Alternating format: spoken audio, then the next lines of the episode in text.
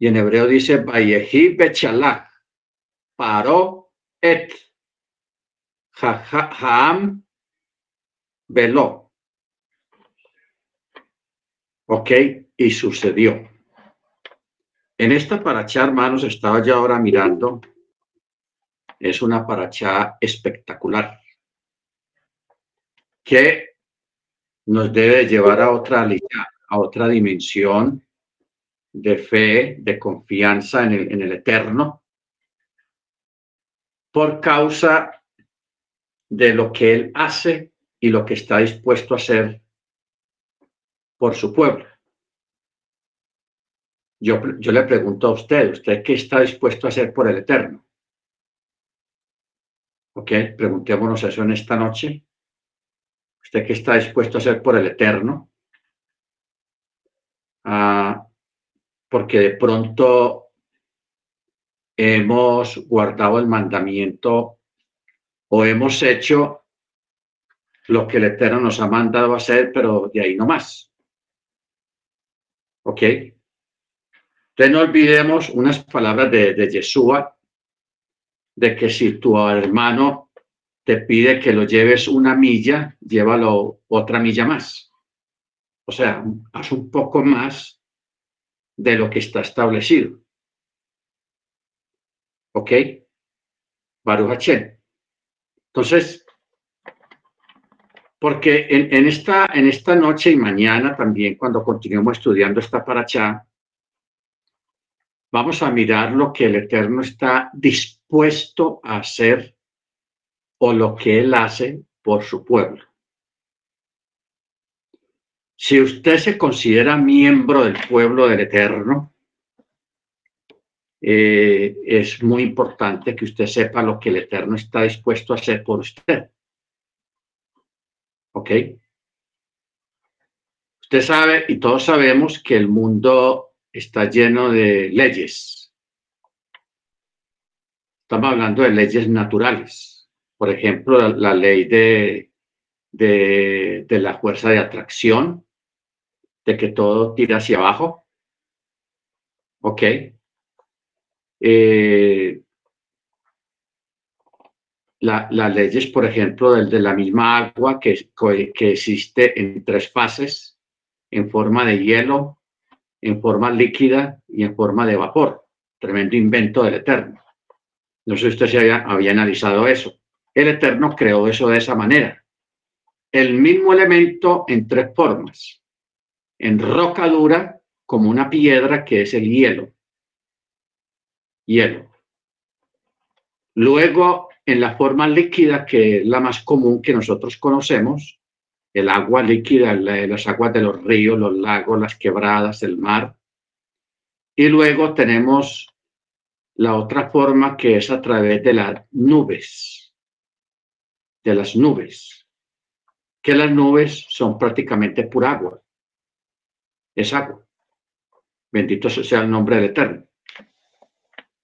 Son leyes que el Eterno ha creado y ha puesto dentro de su creación. Más sin embargo, Él, bendito sea su nombre, para favorecer a los suyos, para defender a los suyos, para ayudar a los suyos, Él está dispuesto a alterar el orden natural que Él ha establecido en la misma naturaleza y aún en el mundo espiritual. Él está dispuesto a alterar lo que sea con tal de, favorecer o de proteger o de ayudar a los suyos. Bendito sea su nombre. Entonces sigamos. Verso 17. Y sucedió que cuando el faraón envió fuera al pueblo, Elohim no los condujo por la tierra de los pelistín, o sea, los filisteos, ya que era cercano. Pues Elohim dijo, pensó, Quizá el pueblo cambie de idea cuando vean la guerra y regresen a Egipto, o sea, les dé miedo. Porque más adelante usted va a ver en el libro de Crónicas, en el libro de Reyes, en el libro de Jueces, de que los filisteos siempre tuvieron esa tendencia de mantener esa animadversión hacia el pueblo hebreo creándole guerra, atacándolos, despojándolos, haciéndole de todo, haciéndole la vida difícil durante muchos cientos de años, los filisteos siempre estuvieron ahí para hacer daño al pueblo hebreo. Y eso todavía continúa. Eso no se ha terminado.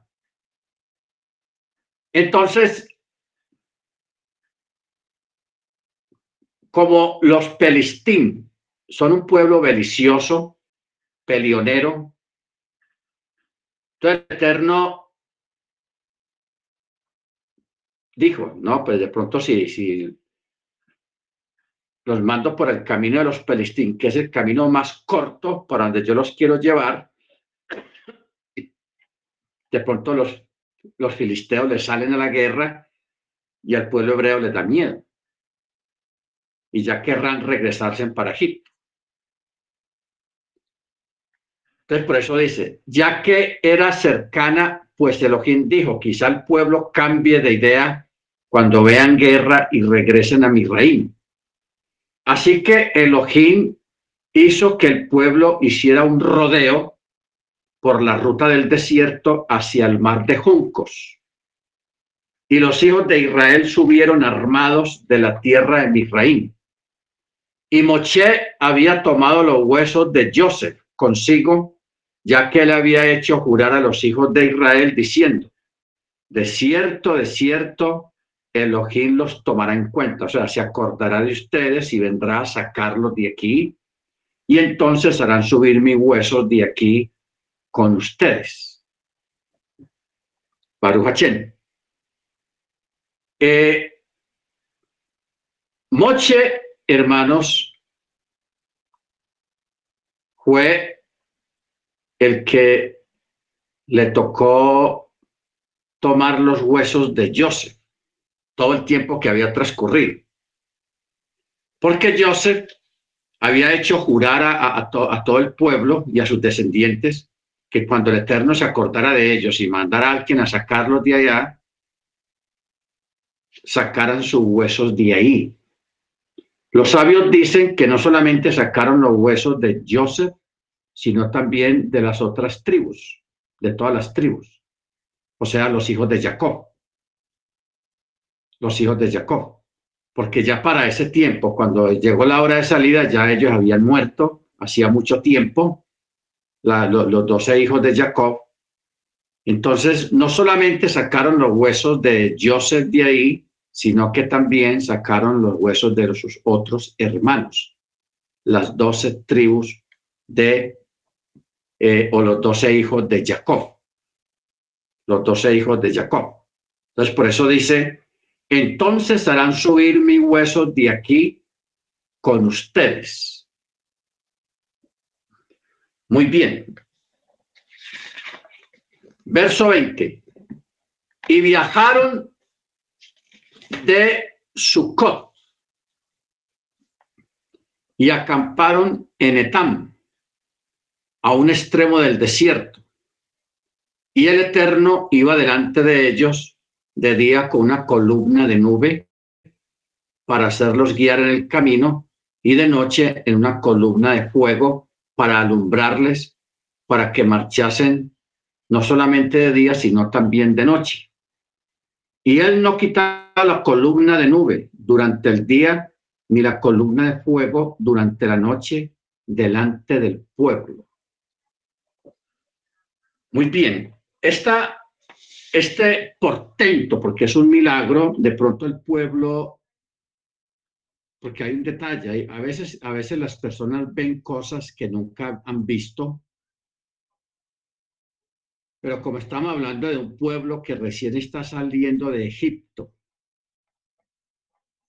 o sea, no piense que ellos vivían como vivimos nosotros hoy en día.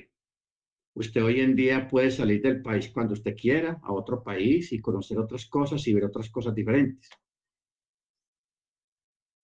Por ejemplo, lo, que preguntábamos ahora a la hermana Senia y el hermano Álvaro.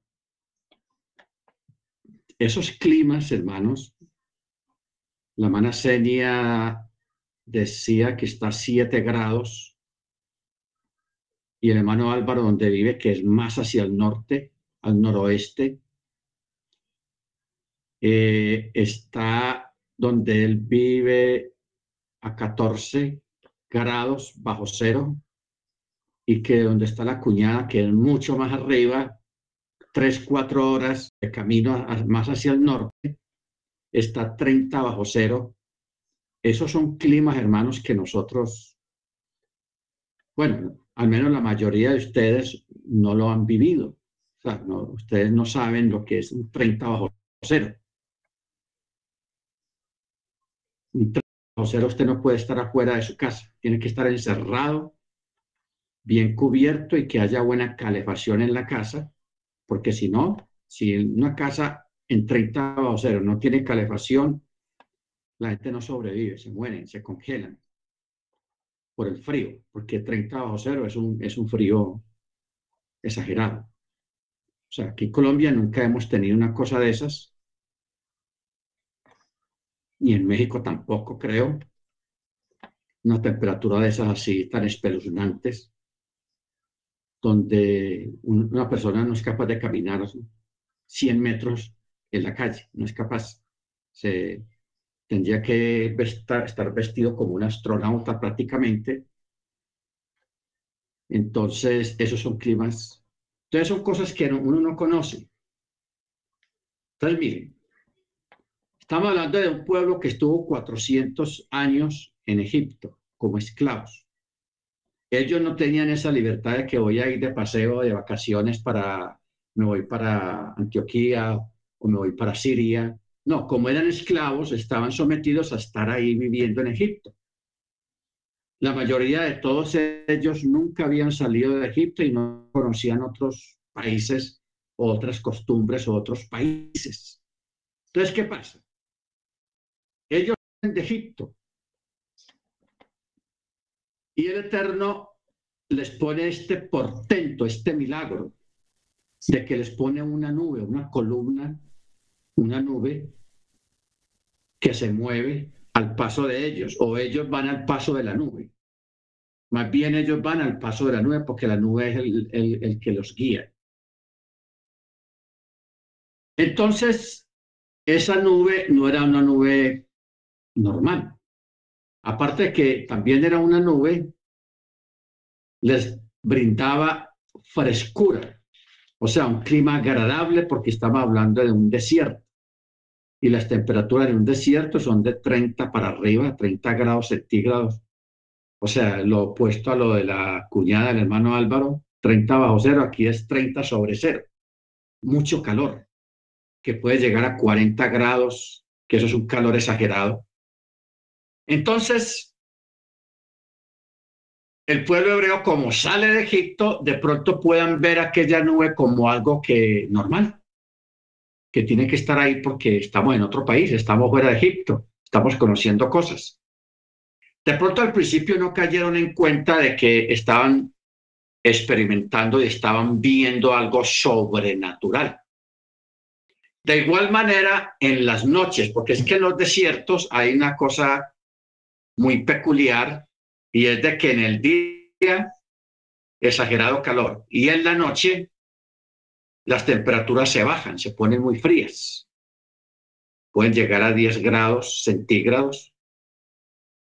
Entonces, eh, eh, eso es una locura. De día mucho calor y de noche mucho frío. Entonces el Eterno mimando su pueblo, cuidando su pueblo de esos cambios de temperatura tan bruscos. Entonces, en el día la nube les daba sombra y frescura un clima ambiental muy bueno, muy agradable. Y en la noche la columna de fuego les daba otra temperatura agradable, un poco de calor para combatir el frío nocturno. Una cosa de estas, hermanos, solamente eh, la hace el Eterno, porque estamos hablando de cosas que tienen que ver con el control de la naturaleza.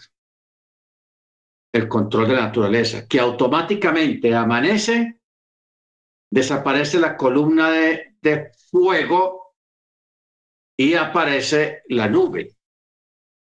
Todo el día los acompaña durante el día hasta el atardecer. En el atardecer la nube desaparece y aparece la columna de fuego que les brindaba calorcito y les alumbraba el camino porque a veces les tocaba caminar de noche también. Así fuera despacio, pero iban detrás de esa columna que les alumbraba el camino y las alimañas, los escorpiones de los desiertos no los picaban a ellos. El Eterno alejó lo que son los escorpiones, los alacranes, las culebras, las serpientes, todo tipo de animales peligrosos, eh, depredadores nocturnos y diurnos fueron alejados por el Eterno para que no tocara a su pueblo.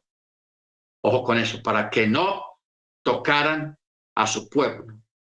Entonces, por eso dice, y el Eterno iba delante de ellos, de día en una columna de nube para hacerlos guiar en el camino, y de noche en una columna de fuego para alumbrarles, para que marchasen de día y de noche.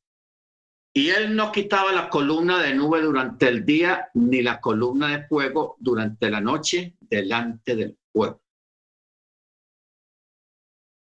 Esto, hermano, esta forma de aprendizaje, porque todo esto hay que sacarle la enseñanza. Ellos vivieron eso circunstancialmente, debido circunstancias que estaban viviendo, pero nosotros que estamos mirando hacia ese pasado remoto de esos eventos, nosotros podemos sacar conclusiones y podemos edificarnos mutuamente respecto a esos eventos. Bendito sea el nombre de Eterno.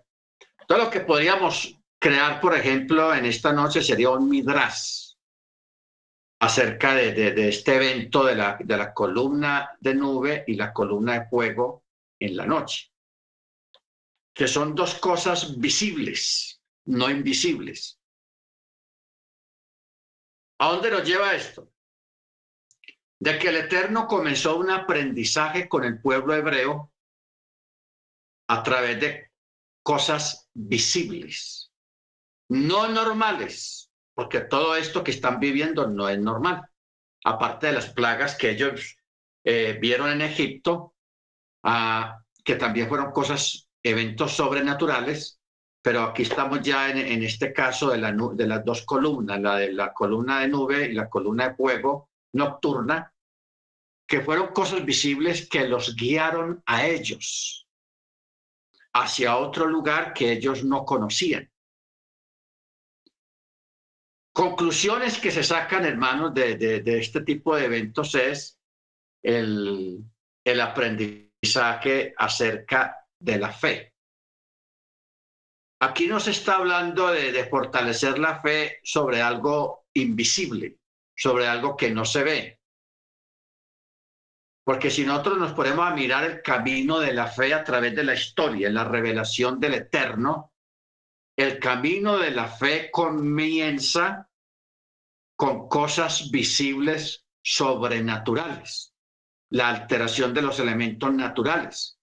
El pueblo lo ve y sabe que es el eterno el que está manipulando, está manejando y está transformando estas dos cosas, una columna de fuego, una gran nube, y luego en la noche una columna de fuego, en, la noche un fuego que no los quema a ellos, que no les da un calor exagerado, solamente los, les da luz y les da un poco de calor para las frías noches en el desierto.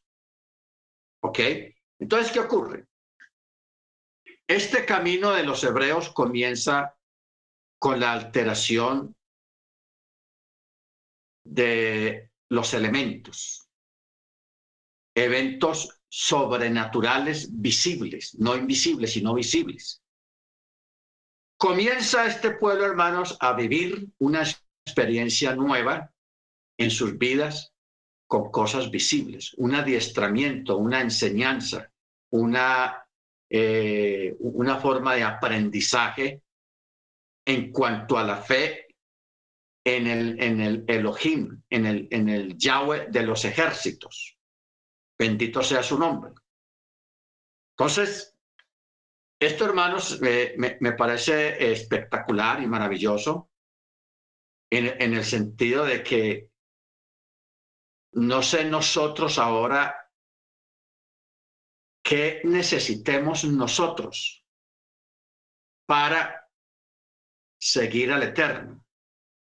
Para creer, creerle a Él. Porque hoy en día hay una sentencia que cayó sobre nosotros. La sentencia que vivieron ellos, los hebreos, es diferente a la nuestra. A ellos se les dijo, el que haga estas cosas vivirá. A nosotros no se nos dijo eso, se nos dijo algo diferente. El justo por la fe vivirá. ¿Ok? El justo por la fe vivirá. Que el Eterno en este tiempo no vaya a hacer esas mismas cosas que hizo con el pueblo hebreo, Él las hace y las puede hacer pero las circunstancias que nosotros tenemos hoy en día son muy diferentes. ¿Ok? Primero, no somos un pueblo compacto, en el sentido de que estamos todos juntos, todos estamos desperdigados. El uno por allá, el otro por allá, el otro por allá, todos estamos regados completamente. No llevamos una vida comunal o una vida social juntos debido a las circunstancias de que todos estamos regados en diferentes lugares. Bendito el Eterno. Entonces, eso es una diferencia muy marcada. El Eterno, sin tropiezos, sin penas, ni, ni, ni, nada, Él manifestó estos milagros, estos portentos a un pueblo porque todos estaban en un solo bloque, estaban solitos. Por eso Él los llevó al desierto a que estén solos, que no hayan extranjeros, que no haya una curiosos por ahí mirando, ay, esa gente que está haciendo, esa gente que está mirando, esa gente porque no, solos. Por eso hoy en día el, Eterno en, en los procesos que tiene con cada uno de nosotros, algunos de ustedes el Eterno los va a llevar al desierto. Los lleva al desierto. ¿Para qué? Para quitarle a usted los prejuicios, los berrinches y las formas de pensar, porque uno cuando viene, llega a las raíces hebreas, a la Torá, uno ya viene estructurado en ciertas cosas, en, la, en, forma de, en formas de pensar, en formas de hacer, en formas de creer. ¿Ok? Entonces, de pronto al Eterno no le agraden ciertas formas suyas de alguno de ustedes que usted tiene de pensar, de creer, de orar, de hacer, porque usted viene de un mundo religioso también. Entonces, ¿qué hace el Eterno a veces? El Eterno te puede llevar al desierto. Te puede llevar al desierto para que veas y sientas otras cosas diferentes a la que estás acostumbrado o a la que estamos acostumbrados.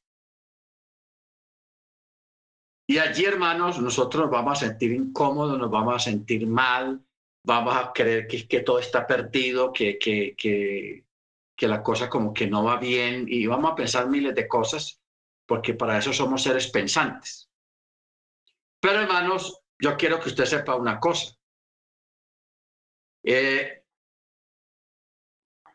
todos nosotros tenemos diferentes situaciones, problemas, necesidades, etcétera, etcétera, etcétera. Y todos somos probados o somos adiestrados y enseñados en forma diferente, porque todos no vamos a recibir el mismo adiestramiento. ¿Por qué? Porque no venimos de una misma de un bloque igual. ¿Qué estoy tratando de decirles? Israel viene de una misma situación, todos juntos, esclavos. Nadie era independiente.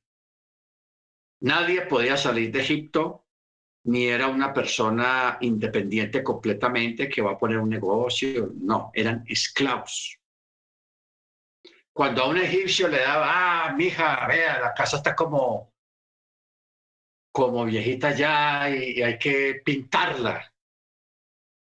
Entonces iban y buscaban a los esclavos hebreos para que les pintaran la casa y ellos tenían que hacerlo. Por eso los hebreos fueron los que levantaron durante 400 años, levantaron Egipto a nivel de ciudades, murallas, de todo lo que hoy en día todavía está en pie allá en Egipto, esos, esos lugares, hermanos, antiguos, esas pirámides y esa cantidad de, cosas colosales que hay, mucho de eso fue hecho por mano de obra hebrea. Entonces, todos están en la misma situación, todos son esclavos. Todos están ansiosos por salir de esa esclavitud porque tenían una promesa. Nuestro Elohim algún día nos va a sacar de aquí. Todos nacían y vivían y se levantaban todas las mañanas con ese pensamiento, será hoy, será mañana. Hasta que llegó el día. Todos salen por el mismo camino guiados por la misma nube, guiados por la misma columna de fuego. O sea, todos están en la misma situación y vienen de la misma situación. En este tiempo nosotros no venimos de la misma situación. Venimos de diferentes situaciones. El uno viene de los testigos de Jehová, el otro viene de la iglesia adventista, el otro era pentecostal, el otro era católico, el otro era ateo, el otro era, en fin, aquí hay una, hay una pluralidad de muchas cosas. ¿Ok? Todo el Eterno, como a él no le queda grande nada, él trabaja con cada uno de ustedes, de nosotros, independientemente. Por eso en este tiempo no estamos viendo la misma nube ni la misma columna de fuego. No.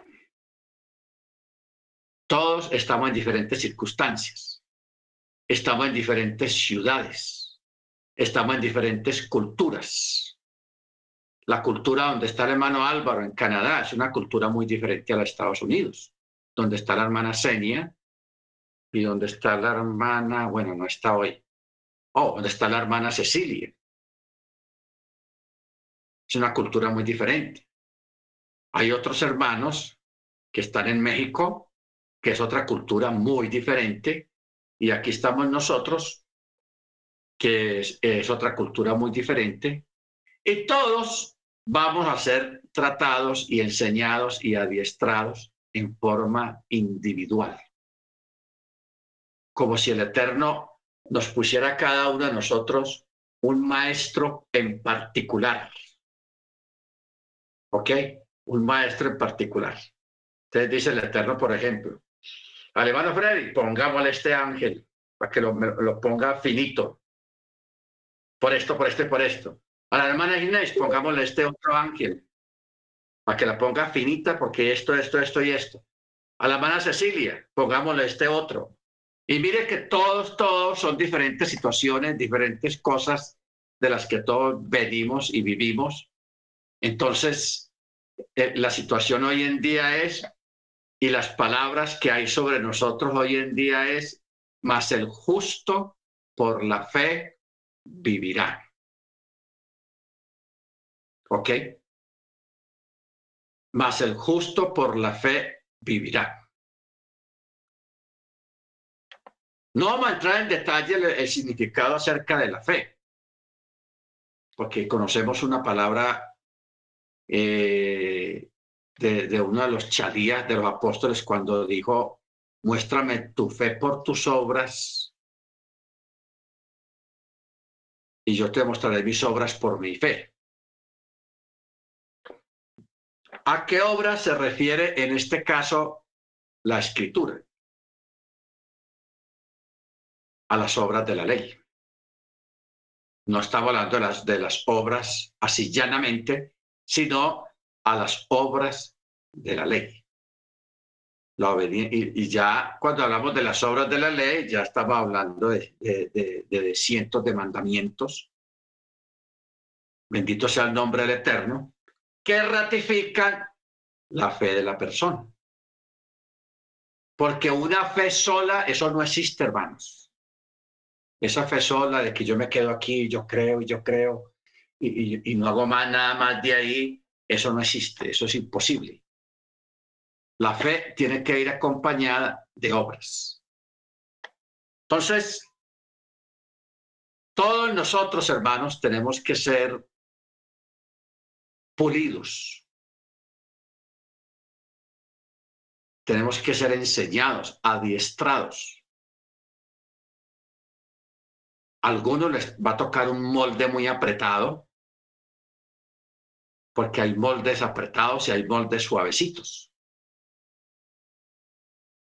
Cuando uno habla de, por ejemplo, zapatos que tallan, eso, eso es tenaz. Usted sale a caminar con un zapato que talla y eso es un dolor impresionante.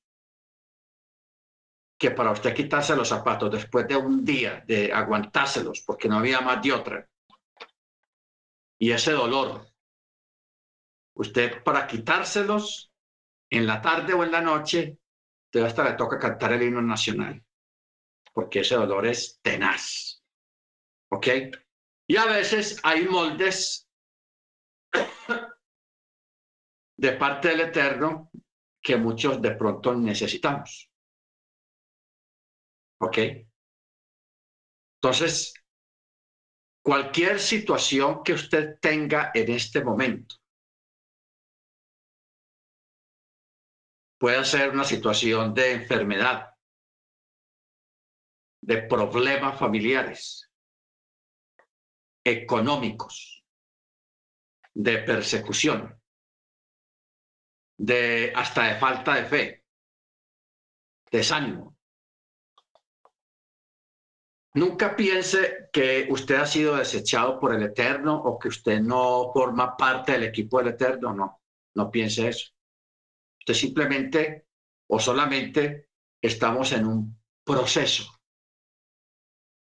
En un proceso donde el Eterno te está probando. A ver, de, de, de, a ver cuántas correas salen de tu cuero o de qué cuero eres. ¿Ok? Bendito sea el nombre del Eterno. Entonces, por eso hay que dejarnos llevar de parte del Eterno y esperar. Cuando Él vea que usted está listo más o menos listo, Él te va a sacar de esas situaciones en las que todos nosotros podemos estar. ¿Ok? ¿De qué forma uno puede pensar que uno está listo? Uno nunca sabe cuándo está listo. El que sabe es él, el Eterno sí sabe. Cuando usted va a estar listo para el Eterno ya soltarlo quitarle esas situaciones que usted tiene, porque así funcionan las cosas del Eterno. ¿Ok? Él quiere calidad, no cantidad. Y como Él conoce nuestro corazón, Él sabe cuándo es el momento en que ya te va como a liberar. ¿Ok? Él te va a liberar. Bendito sea su nombre. Entonces, mire que todas las situaciones son diferentes. En cambio, con, con, este pueblo, al principio, sí fue, era un pueblo, eh,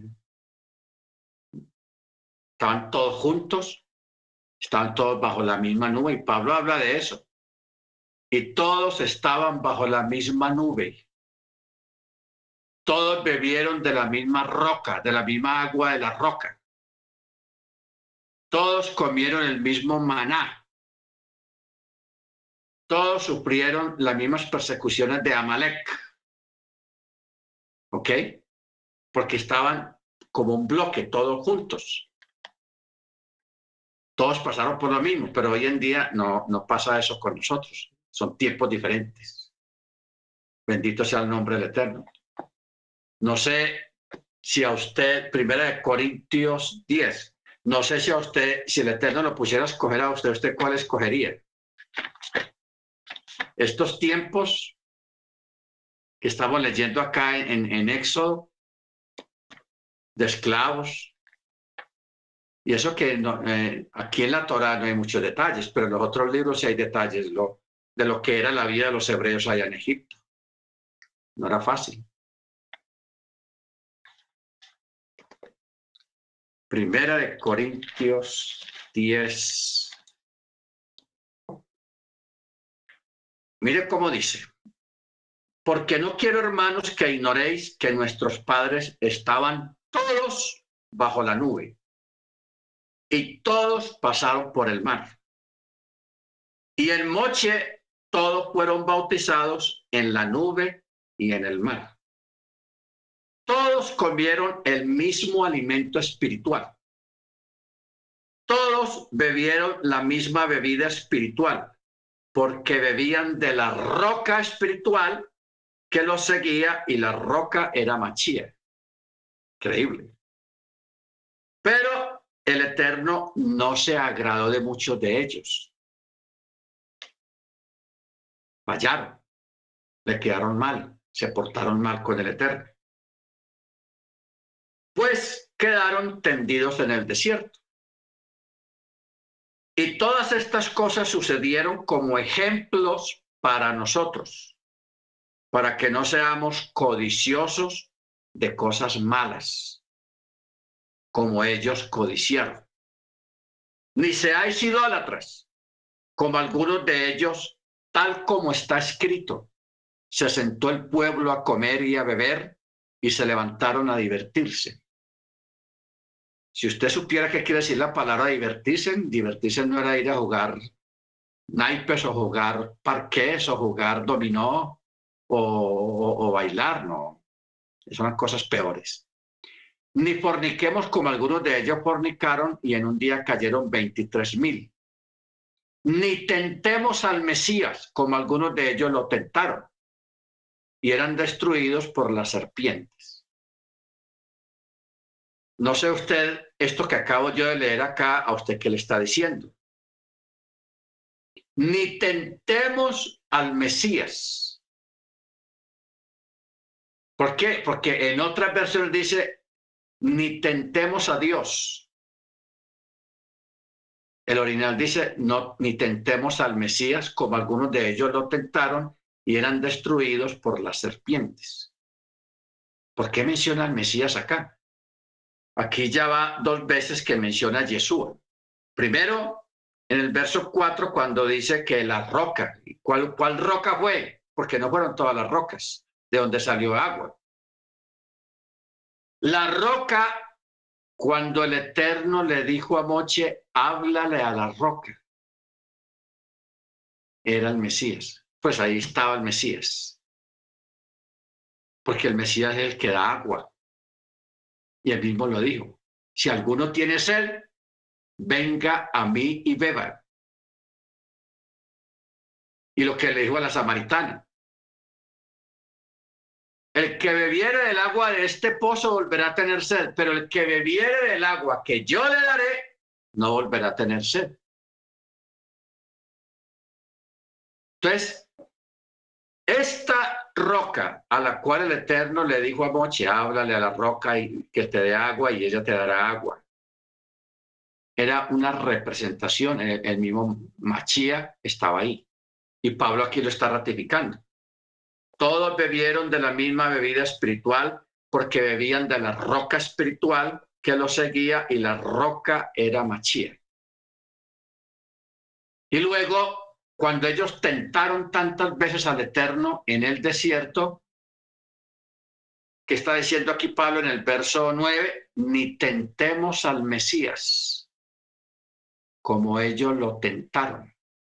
Entonces uno pregunta, bueno, pero si el Mesías no había venido en esa época ni se mencionaba su nombre, ah, ¿cómo así que, no que ellos tentaron al Mesías? Sí.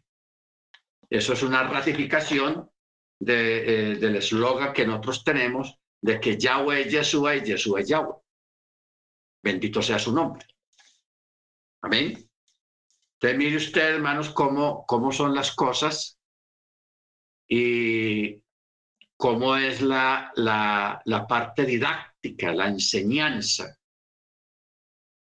de cómo aprendieron ellos y cómo aprendemos nosotros en este tiempo. ¿Ok? ¿Cómo aprendemos nosotros en este tiempo? Tiempos muy diferentes. de pronto a nosotros queda más complicado que a ellos. ¿Por qué? Porque nosotros pensamos que porque tenemos todo tipo de Biblias, de documentos en nuestras manos, porque nosotros lo tenemos todo a la mano. Mire, hermano Fred, cuando llega una palabra, ¡pum! Él saca el texto de una. Tanca, tenga y lleve. Y no da la cita.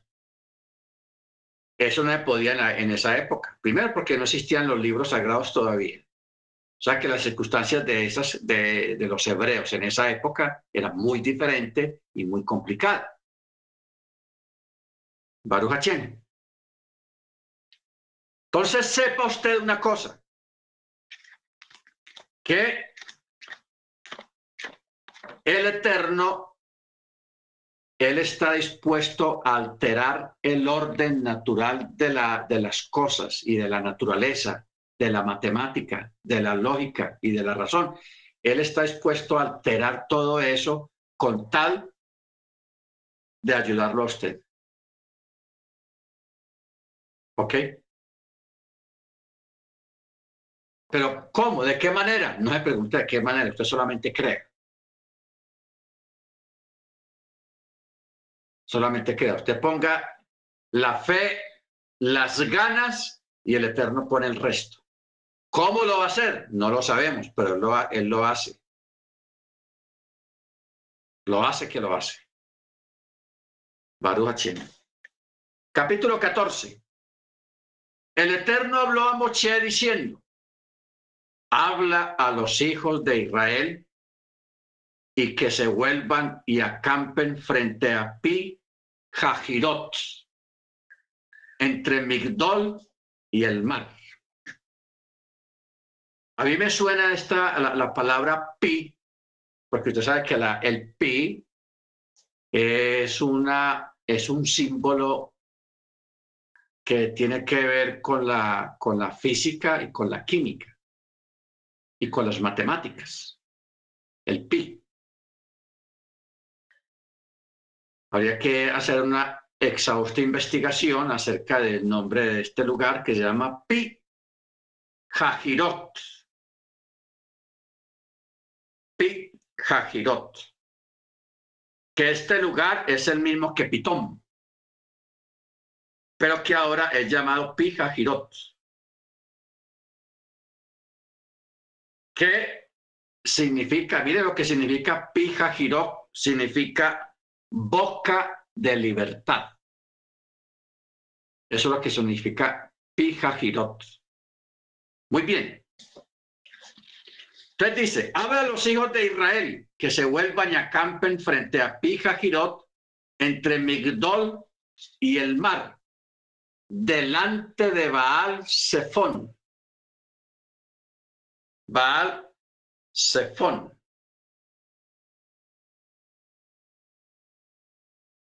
Eh, este ídolo era el único que había quedado indemne de todas las deidades de Misraim. El Eterno lo había dejado hasta ahora con el propósito de, hacer que los Misrim se equivocasen y dijesen que su deidad era poderosa. Con respecto a eso, Job dijo, el Eterno hace errar a los pueblos y los hace perecer. Ojo con esto, hermanos. El Eterno ese es un texto del de, libro de Job. ¿Dónde está? Capítulo 12, verso 23. Que leerlo. Job 12, 23. Dice, engrandece a las naciones, o sea, a los pueblos, y los destruye. Ensancha a los pueblos y los abandona. Priva de discreción a los caudillos de los pueblos de la tierra y los hace deambular por un desierto sin camino. Y van a tientas sin luz en las tinieblas y los hace tambalearse como ebrios.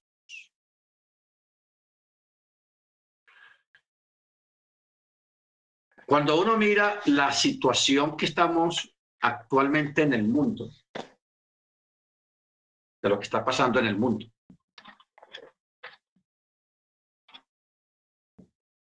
en Estados Unidos, en Canadá, en Europa, en Asia, eh, los pueblos y sus líderes se están portando de una, de una forma equivocada. O sea, una locura. Entonces me, me pongo a pensar lo que dice este texto. Y también el Eterno, como es muy tenaz, hermano, el Eterno es tenaz si tuviéramos la forma de poner un mapa aquí en la pantalla, hermanos, sería más fácil de explicar qué fue lo que pasó acá, a dónde fue que llegaron.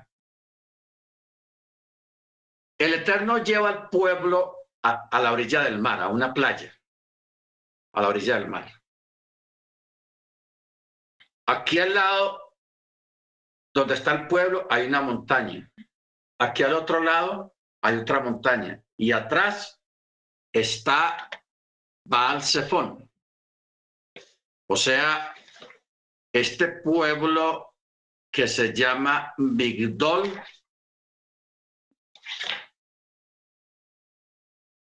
O sea, antes de llegar al mar, a la, a la, orilla del mar, hay un pueblo que se llama Migdol.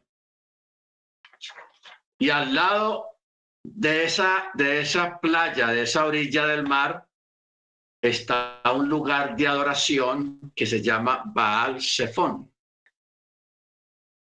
Baal Zephon, un ídolo egipcio, el Eterno no lo usó en Egipto para castigar a los egipcios con este ídolo. Lo dejó reservado para la última locura que va a acontecer a continuación. Por eso es que Baal Zephon eh, que quiere decir lugar de, de, locura o de confusión. Porque por eso los sabios mencionan ese texto de, de, Job que dice que Elohim hace rara a los pueblos y los hace perecer. Cuando el pueblo erra, se equivoca, se equivocan porque su líder se equivocó. Porque el, el líder es el que arrastra al pueblo a lo que sea, a algo bueno o algo malo. Pero también a veces es el pueblo el que presiona a sus líderes a través de protestas y una cosa y la otra, queremos esto, queremos esto. Entonces hay un dicho, hay un dicho aquí en, la, en muchos países que dice que, que la voz del pueblo es la voz de Dios, aunque ese es un dicho equivocado, nunca lo vaya a creer. Que la voz del pueblo es la voz de Dios, eso no, no, no, no, no es así, Señor. Para nada. Eso, eso sí no funciona. Que la voz del pueblo es la voz de Dios, no. Por sobre el pueblo hay un Elohim.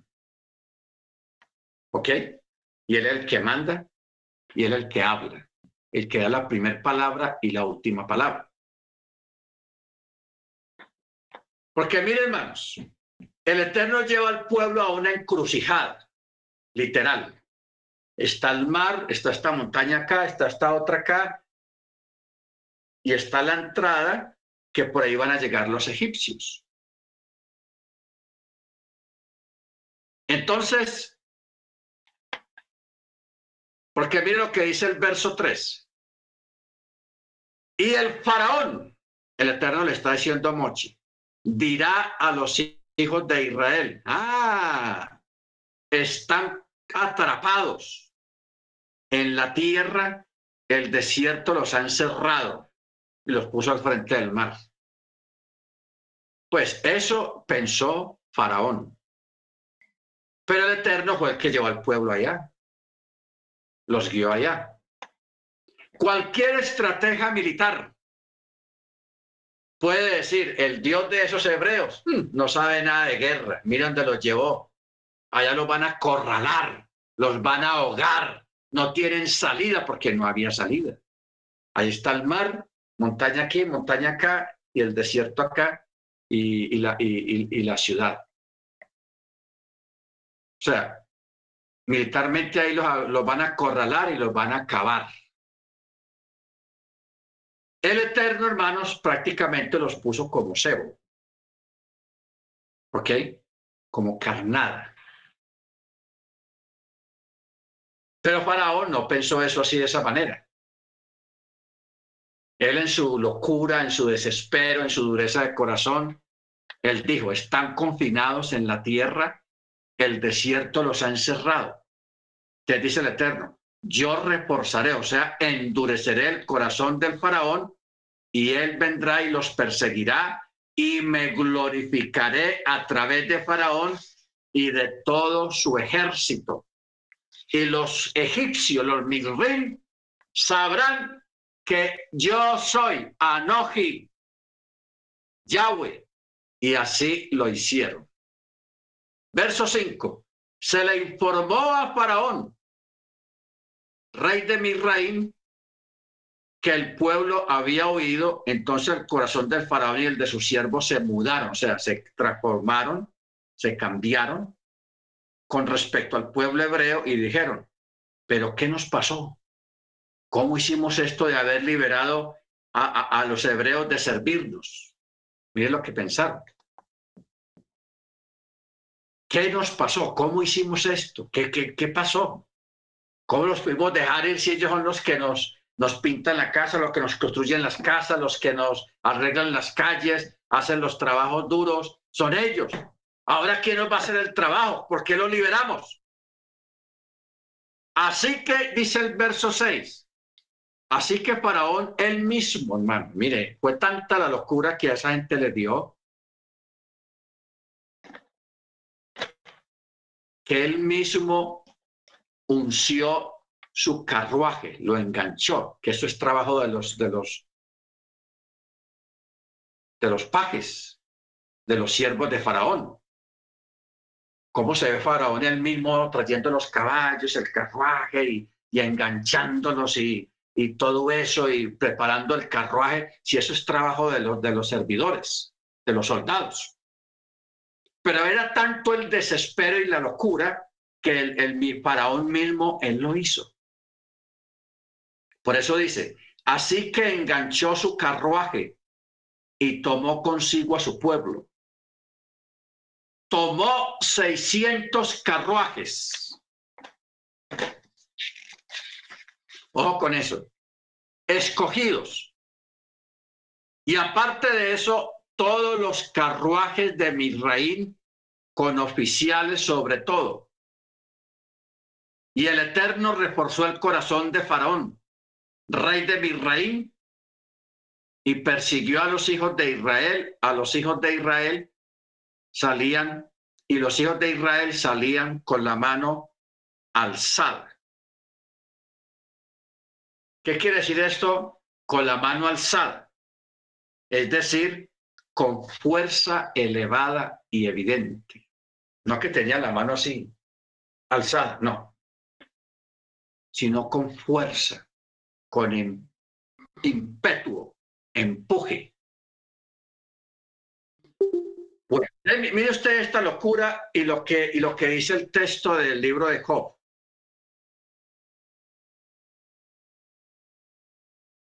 Esto nos lleva a volver a leer este texto de verso 24 del capítulo 12 de Job que dice, priva de discreción a los caudillos, a los jefes, a los reyes de los pueblos de la tierra y los hace deambular por un desierto sin camino. O sea, uno lee estos textos del libro de Job y lee lo que está pasando aquí con Paró, con Faraón, y uno dice, ¿eh? ni porque hubieran escrito de él, se estuvieran refiriendo a él. Y uno ve los políticos de hoy en día en Europa, en Asia, en Estados Unidos, en Latinoamérica, y uno dice, esto es una locura. Todos están bajo la misma locura, porque el Eterno es el que trastorna los pensamientos y las intenciones de los reyes. Bendito sea su nombre. O sea, esto, hermanos, lo que está pasando hoy en día en el mundo nos lleva o nos debe de llevar a poner nosotros más nuestra confianza en Él, en el Eterno, que en el, que en el hombre. Ojo con eso. Y esa situación nos va a llevar al texto que dijimos ahora. Mas el justo por la fe vivirá. ¿Ok? Baruch Entonces aquí tenemos al Eterno haciendo como cuando una persona le quiere que las gallinas o los perritos o los perros se acerquen. A los perros les hace así venga, venga, venga, las gallinas, y les, les, trae, les echa maicito para traerlos. ¿Qué hizo el Eterno con Faraón? Puso al pueblo hebreo en esa encrucijada, en ese rincón, y los atrajo. Venga, venga, vengan aquí. Y es tanto el afán de Faraón por ir a buscar su propia perdición que él mismo del afán y de la carrera que tenía, él mismo eh, unció o enganchó su carruaje de guerra. Llevó 600 carros escogidos, o sea, el cuerpo élite de Faraón, el ejército élite, porque todo rey tiene una, un ejército élite.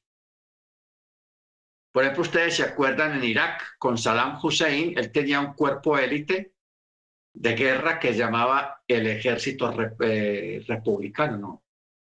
Ah, se me fue el nombre.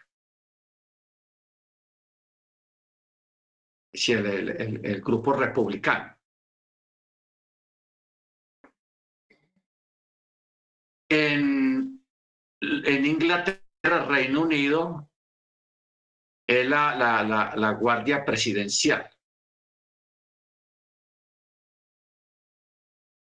En Canadá, no sé si sea la, la, caballería montada de Canadá, que es una, un cuerpo oficial muy, muy famoso en el Canadá, la policía montada se llama. Entonces, todo país tiene un cuerpo élite del ejército, o sea, los mejores de los mejores. Eso es lo que está hablando y diciendo aquí la Torá acerca de estos 600 carruajes escogidos. O sea, estamos hablando de un cuerpo élite que tenía Faraón, compuesto de 600 carruajes de guerra. Aparte de los otros, aparte de los otros carruajes de, las demás fuerzas armadas de Egipto, todos salieron. Todos salieron a perseguir a los hebreos. O sea, ¿qué fue lo que pasó aquí, hermanos? Faraón sacó toda la armada, todos los hombres de guerra de Egipto los sacó. Vamos a acabar con los hebreos. No los vamos a traer de regreso, no, vamos a destruirlos, porque ellos nos destruyeron a nosotros. Mire cómo quedó el país, desbastado, destrozado. ¿Ok? Entonces, entonces el Eterno mueve a todo el ejército de Paró, de Faraón, a que vayan a perseguir a los. Por eso dice en el verso 9, los Mirrim los persiguieron y los alcanzaron acampando junto al mar. Todos los caballos y carruajes del faraón, junto con su caballería y su ejército, delante de Pija Girot, frente a Baal Zephon. ¿Se da cuenta? Todo un ejército. Realmente aquí no dice cuántos soldados eran, no da el número. Posiblemente en el libro de Yazar tal vez si uno pueda conseguir la, la cantidad de soldados que fueron a atacar a los hebreos. Pero fueron miles y miles y miles y miles y miles. Entonces, por eso dice, frente a Baal Zephon, o sea, al ídolo. Y el faraón se hizo acercar y los hijos de Israel miraron y aquí que Misraín marchaba tras ellos. Bueno, vamos a tenerlo aquí con esta palabra porque aquí comienza algo sobrenatural.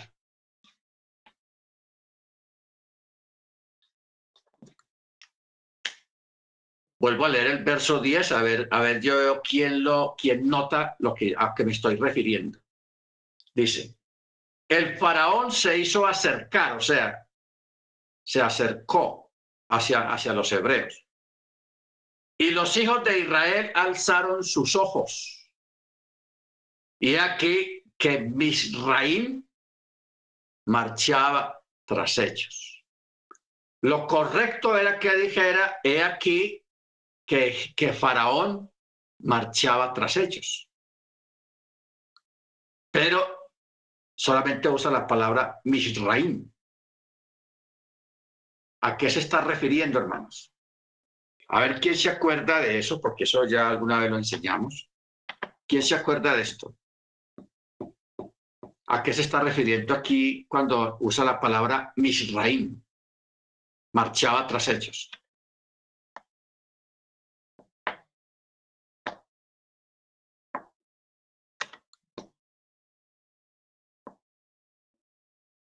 A ver, hermana de Yanira, hermano Guillermo. Rap. Sí. Este, ahí cuando lo mencionas, ¿se podría referir al malaj? ¿Al qué? Al malaj, al, ángel de, de Misraim. Ah, usted se refiere al ángel de Misraim. Sí. Ok. Correcto. La, vez pasada hablábamos en una clase acerca de los espíritus territoriales. Gracias, hermano. Eh, los espíritus territoriales, eso todavía existe. Canadá tiene un malá, un espíritu territorial muy poderoso que es el que gobierna en Canadá allá no gobierna Costeado, ¿cómo es que el apellido del hombre allá de, Canadá? Costeado, no. Bueno. ¿Cómo? Ah, sí, Trudeau. Bueno, gracias, hermano Álvaro. Hermano Álvaro habla por su presidente. Amén. Bueno. Estados Unidos también tiene su espíritu territorial, que es el que gobierna Estados Unidos. Entonces, cada país tiene un espíritu territorial, un malaj. Porque es que a veces nosotros pensamos que todos los ángeles necesariamente tienen que ser buenos, no.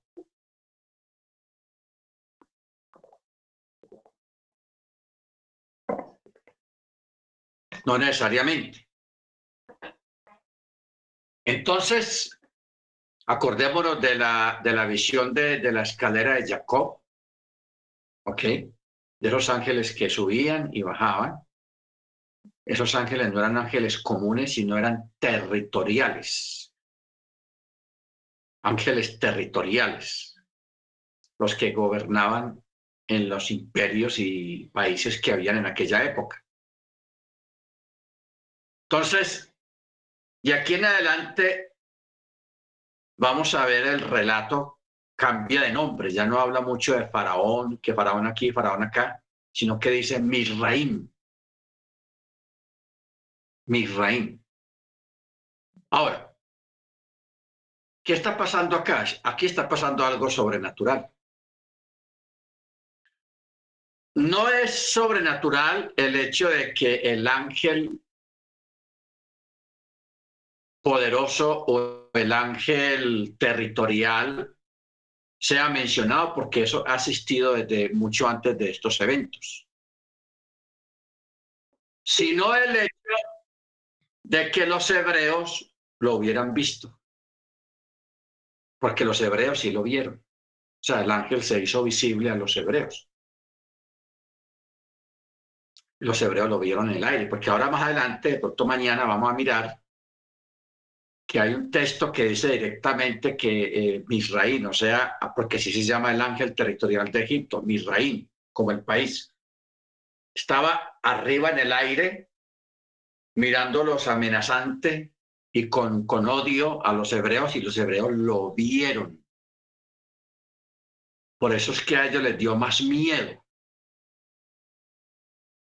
no solamente de ver un ejército ahí de miles de carruajes, sino también de ver a un territorial que estaba en el aire, a un ángel poderoso que los miraba y los perseguía con el deseo de destruirlos. Eso les dio más miedo, porque eso usualmente no se ve. O sea, un territorial no se puede ver, porque es un ángel, es un espíritu, y son muy poderosos.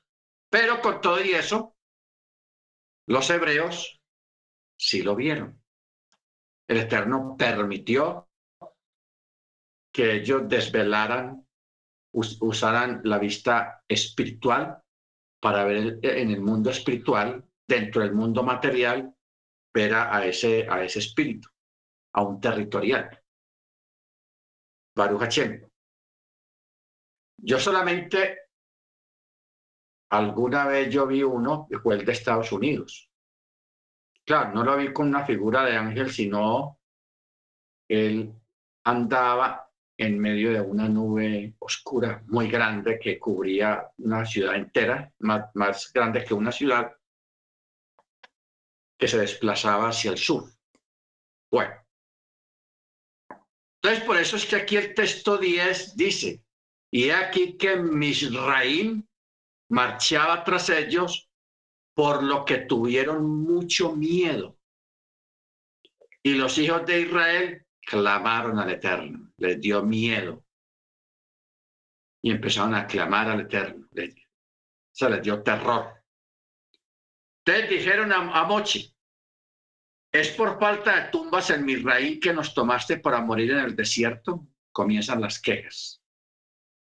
¿Qué nos has hecho al sacarnos de Egipto? ¿No fue esto lo que te hablamos en Misraín diciendo? Déjanos y serviremos a los Mirrim. Pues mejor es para nosotros servir a los Mirrim que morir en el desierto. Y Moche dijo al pueblo, no teman, manténgase quietos y verán la salvación que el Eterno hará hoy por ustedes pues así como ustedes han visto hoy a los egipcios, no volverán a verlos jamás. Ahí está la sentencia. Bueno, ¿qué dicen la, los sabios? Dicen, y aquí que mi, mi rim viajaba tras ellos. Indica que los israelitas vieron al ángel guardián de Egipto, que viajaba desde los cielos a fin de ayudar a los egipcios. O sea, Misraim se refiere al nombre propio de este ángel guardián y es también por eso que aquí se utiliza el verbo singular. Viajaba, no dice viajaban. O sea, esos son detallitos en el texto. Porque cuando hablamos de los Misraín, está hablando de todos los egipcios. Los soldados en sus carros de, guerra, carruajes de guerra. Pero acá no está hablando en término plural, sino en término singular. Misraín. marchaba tras ellos. Está hablando de una sola persona, o un solo ser, o una sola criatura. ¿Ok? Baruch Entonces, aquí tenemos la sentencia. Es unas palabras que Moche le está diciendo al pueblo, pero es una sentencia para los egipcios. Porque está diciendo, así como ustedes han visto hoy a los Misrim, a los egipcios, no volverán a verlos jamás. Porque el Eterno peleará por ustedes y ustedes permanecerán calladitos, en silencio. ¿Ok? Cuando usted tenga una situación, tenga alguna cuestión, un problema, alguna cosa, silencio. No hable más de la cuenta o como dice el dicho, no la embarre. Guarde silencio. Que el Eterno sabe lo que tiene que hacer. Y trastornar a nosotros a veces las acciones con nuestras palabras mal puestas, hermanos, no ayudamos como mucho. Mire estas tres frases terribles que dijo el pueblo. Primera, ¿Es por falta de tumbas en Misraín que nos tomaste para morir en el desierto? Terrible, hermanos. Segundo, ¿qué nos has hecho al sacarnos de Misraín? Como quien dice, no, estábamos bien allá, siendo que estaban desclavados y clamaban por salir de allá. Tercero, ¿no fue esto lo que te hablamos en Misraín diciendo? Déjanos. Queremos seguir sirviendo aquí a los egipcios. Pues mejor es para nosotros servir a, los egipcios que morir en el desierto. O sea, palabras graves, palabras terribles, palabras desanimantes, palabras descompuestas y palabras faltas de fe. Nosotros tenemos que acostumbrarnos a tener un vocabulario de hombres y de mujeres de fe. No vamos a hablar la palabra positivo o positivismo, no. Palabra de confianza. Palabra de, de, de, creer, de esperar, de aprender a esperar en el eterno. Bendito sea su nombre. Eso es tenaz, hermanos. Tres frases, hermanos, que son lapidarias prácticamente, pero que el Eterno en su misericordia tiene paciencia. ¿Ok? El Eterno tiene paciencia. Por eso hay una palabra, y vamos a terminar esta, esta, esta noche con esa palabra. Hay un texto en la escritura que dice, en vuestra paciencia poseeréis vuestras almas. La repito, en vuestra paciencia poseeréis vuestras almas. Amén. Bendito sea el nombre del Eterno. Muy bien, hermanos. Vamos a orar. Ya terminamos esta primera parte de la paracha. Vamos a pedirle a la hermana de Yanira, es tan amable para que nos dirijan la oración hermana de Yanira, bien pueda.